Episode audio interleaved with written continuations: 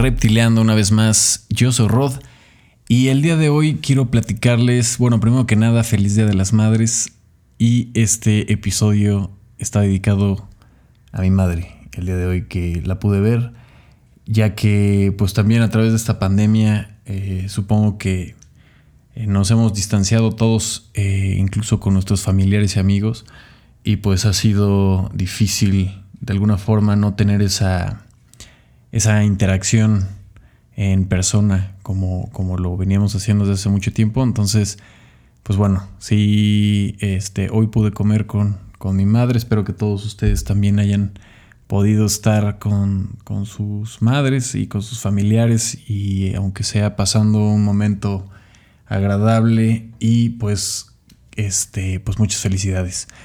Ahora vamos al episodio del día de hoy.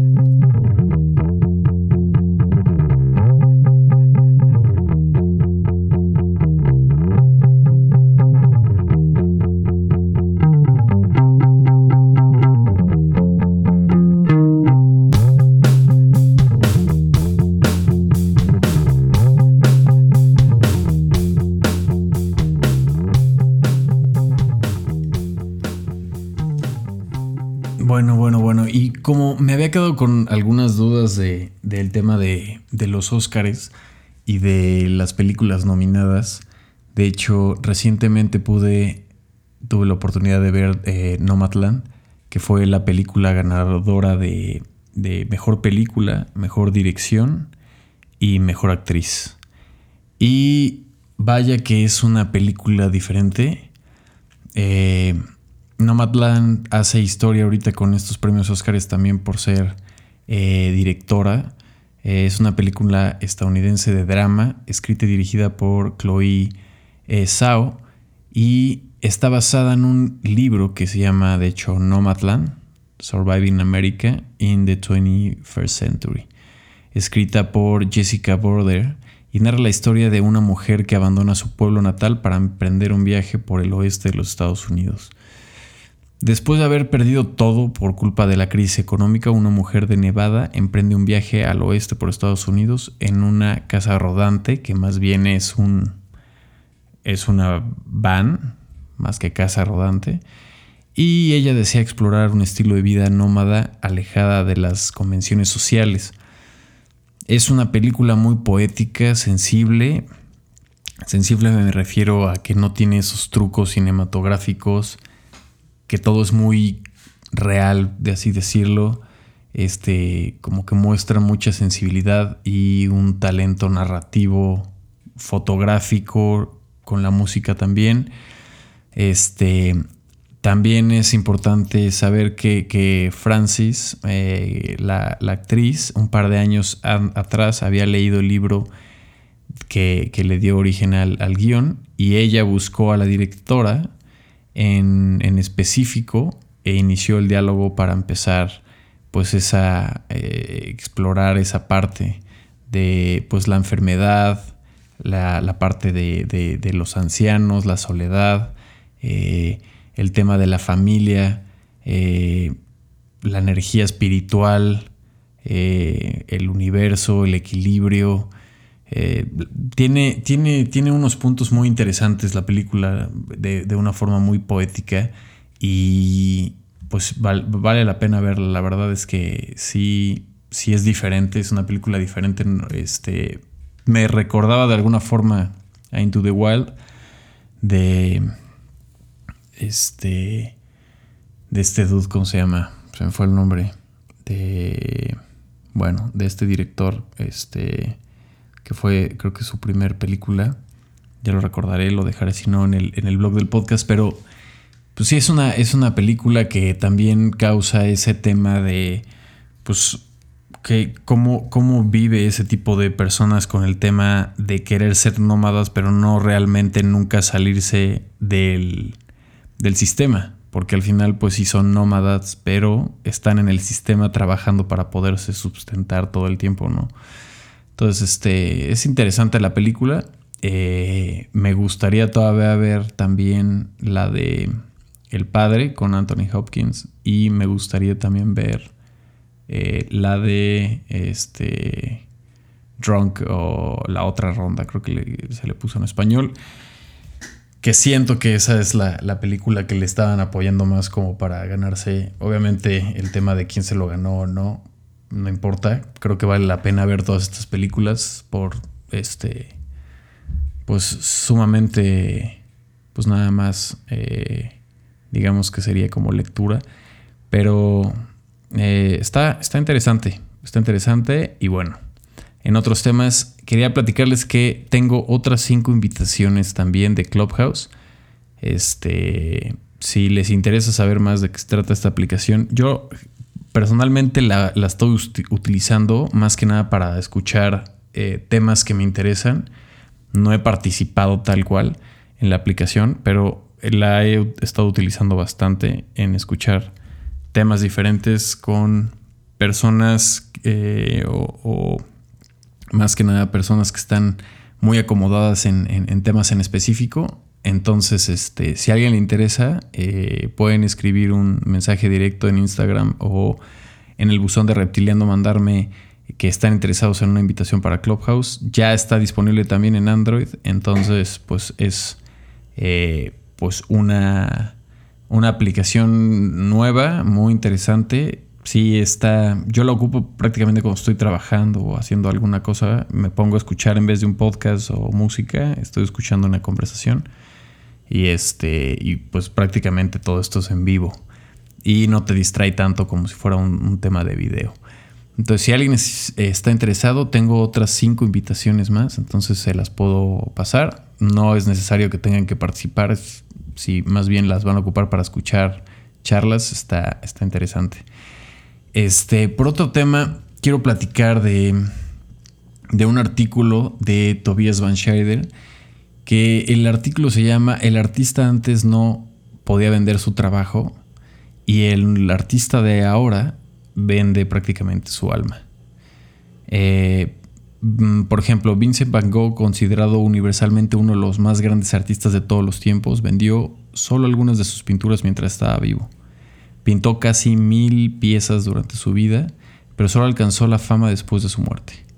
Van Gogh fue un estudiante aproclamado de la Universidad de la, Pobreza, que pasó su vida vagando por la naturaleza y persiguiendo su arte a expensas de todos los demás. Después de abandonar la escuela a una edad temprana, su hermano lo apoyó económicamente y se sabe que cambiaba su arte por alimentos o suministros para seguir haciendo arte. Como el propio Van Gogh lo expresó en su carta a su familia, elijo conscientemente el camino del perro por la vida, ser pobre y ser pintor. Si bien es recordado por su enfermedad mental y las tragedias de su vida, Van Gogh no se definió necesariamente por sus problemas. Aunque a menudo me encuentro en las profundidades de la miseria, todavía hay calma, armonía pura y música dentro de mí, escribió. Veo pinturas o dibujos en las cabañas más pobres, en los rincones más sucios, y en mi mente se dirige hacia esas cosas con ímpetu irresistible. Es un ejemplo clásico del artista hambriento. Es un estereotipo de la sociedad perpetua y romantiza hasta el día de hoy. El arquetipo persiste por varias razones. Se sabe que los artistas tradicionales, con muchas excepciones, se esconden en sus estudios, son introvertidos, completamente consumidos por su trabajo y despreocupados por mucho más no se comercializan mucho debido a las limitaciones naturales del tiempo o simplemente porque no quieren hacerlo. E incluso si lo desean se arriesgan a que los colegas que tanto admiran los consideren unos vendidos. Además de eso, una audiencia agarra presión y expectativas. Es mucho más fácil crear en la libertad del anonimato y el aislamiento sin que tus fans te vean y esperen a que superes tu último éxito o sin que tus críticos esperen a que fracases. Pero hoy el estereotipo del artista ha cambiado. Los artistas modernos ya no son tan artistas, ahora son influencers, gerentes de marketing, diseñadores de marca, tienen que serlo para sobrevivir. Convertirse en un artista exitoso, al menos en términos de el tema público y ventas, es difícil. En el pasado el artista rara vez controlaba el valor de, sus propio, de su propia obra. Su valor fue asignado por los críticos de arte que elaboran una historia y una publicidad en torno a los artistas y por el público en general que de repente se interesa por el arte que se considera valioso. Es una de esas razones por las que el fallecimiento de un artista puede aumentar el valor de su trabajo. En verdad es una escasez. Un artista muerto no puede crear más arte. Bueno, para Los marchantes del arte, malo para el artista obviamente, ¿no sería bueno vender un poco de más arte mientras estás vivo? El artista de hoy tiene habilidades en marketing, autopromoción y marca. No solo crean arte, construyen una marca en torno a su trabajo, representan un cierto estilo de vida, tienen presencia en línea. Los más exitosos de estos artistas desempeñan un papel que habría enviado a los artistas tradicionales a la tumba, porque ahora son influencers. El artista moderno, que ahora incluye también al artista de cripto, eh, del criptoarte, no solo se preocupa por su arte, debe ser estratégico sobre todo con una identidad. No es suficiente compartir una pieza en la que se dedicaron durante dos años. Tiene que crear una historia a su alrededor. Ya no es suficiente que los artistas pongan el alma en su trabajo, también ahora necesitan hacerlo en sus redes sociales. El arte ha estado durante mucho tiempo a la merced de las partes interesadas, y a las partes interesadas más por eso han sido históricamente coleccionistas, gente con dinero. Comprar e intercambiar arte a menudo se trata menos de amar la pieza y más de mostrar su riqueza. Pero ahora una nueva parte interesada ha tomado parte de este poder y ahora es la audiencia en línea.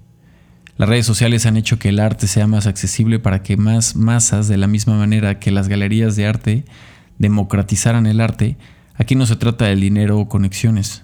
En línea cualquiera puede seguir a Jeff Koons o Banksy. Cualquiera puede dar un like o puede dar un comentario o compartir para interactuar con la escena artística y extender la influencia del artista. Del mismo modo, las masas en línea pueden pasar rápidamente la siguiente cosa brillante y descartar a un artista como irrelevante o la perspectiva más aterradora de todas, de, plano cancelarlos. Por lo tanto, hay que calcular al artista de hoy. Debe crear un compromiso máximo, debe de modificar, intentar y optimizar, debe escalar y si tiene una personalidad distinta, llamarán nuestra atención. Si logran convertirse en una celebridad, automáticamente triunfarán con su arte. El artista de hoy debe estar comprometido, es decir, necesita estar en línea. Debe ser auténtico, accesible, debe ser carismático, pero vulnerable. Será mejor que sea culturalmente consciente y rápidos en sus pies. Deberán poder animar sus obras para deslumbrarnos o participar en las tendencias de TikTok para mantenerse relevantes. Será mejor que nos den un vistazo entre bastidores de sus estudios privados. Será mejor que compartan publicaciones sin filtrar, con subtítulos largos y sinceros. Esta nueva era es una bendición y una maldición a la vez para el artista. Por un lado tiene la plataforma más grande que nunca y la capacidad de conectarse directamente con su audiencia sin guardianes como los distribuidores de arte o, las galerías en el camino. A diferencia de los artistas tradicionales, no tienen que depender de un patrocinio o de una persona que crea en su trabajo. Pueden publicar una nueva pieza en su historia y venderla en horas y sin que nadie ofrezca una comisión. Por otro lado, su trabajo ya no es su arte. Ahora son gerentes de marca, gerentes de redes sociales, vendedores, y su trabajo es el producto y ellos son su negocio. No es todo malo, el artista hambriento ya no tiene que morir de hambre o esconderse en un estudio. Existen muchas teorías sobre por qué Van Gogh no fue eh, apreciado mientras estaba él vivo. Eh, a saber que puede ser que se adelantó a su tiempo, era poco sociable, tenía problemas mentales y no estaba interesado en comercializarse la historia de muchos artistas tradicionales. El propio Van Gogh dijo alguna vez, cuando estaba vivo, no puedo cambiar el hecho de que mis pinturas no se venden, pero llegará el momento en que la gente reconocerá que valen más que el valor de las pinturas utilizadas en la imagen. Los artistas de hoy tienen más poder sobre sus ventas y su audiencia. Puede que no se estén muriendo de hambre, simplemente se están quemando. Esto es un, nada más un comentario y plática, pero de alguna forma eh, parece ser que el avance tecnológico nos está llevando a un sin límite de posibilidades en muchísimas cosas, pero ciertamente la vida en el pasado era muchísimo más sencilla y práctica. Parece ser que la practicidad de la tecnología eh, está contaminando un poco el tema social. A esto me refiero con por ejemplo, antes el tener palabra, el tener, eh, el tener una, el tener a lo mejor una cita o quedar con alguien era totalmente de palabra y si ya habías quedado con alguien no había forma de localizarlo porque no había mensajes de texto incluso, ¿no? Era sabías que iba a llegar la persona. Entonces el compromiso era máximo. Y ahora pues ya puedes cancelar cinco minutos antes o hasta diez minutos después, ¿no? Que no vas a poder llegar por cualquier cosa y pues la persona pues lo va a tomar de alguna manera este, normalizada, ¿no? Y no solamente esto, es el tema de la tecnología en cuanto a software, programas, teléfonos, que el teléfono no solamente es teléfono, ahora también es cámara y también es un iPod y también es un Walkman o también es lo que sea, es un álbum de fotos. Y todas estas cosas empiezan a hacer que pues de la misma parte de practicidad también se convierta esto en un tema de eh, complejidad, porque ahora todo es todo y la información está en todos lados y el tema del arte también ahora está cambiando, ¿no? Entonces, como, como parece ser, como lo dice el artículo, pues eh, puede llegar a ser que esta bendición sea una maldición al mismo tiempo para los artistas y creadores y demás.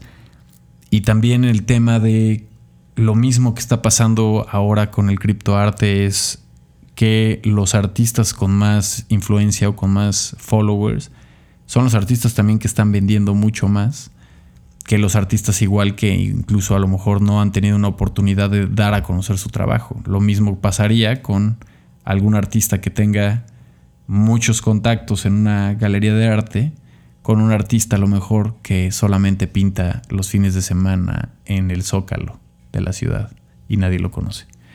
Entonces, esto pasa, pasó y seguirá pasando porque es la ley del que hay que estar involucrados en no solamente una cosa, sino que es el tema de seguir no solamente con lo que estás haciendo, sino que también involucrarte con todas las cosas que están pasando alrededor. Es nada más para comentarlo. Si alguien quisiera comentar algo más de esto, pues también está abierto a debate. Y pues una cosa más.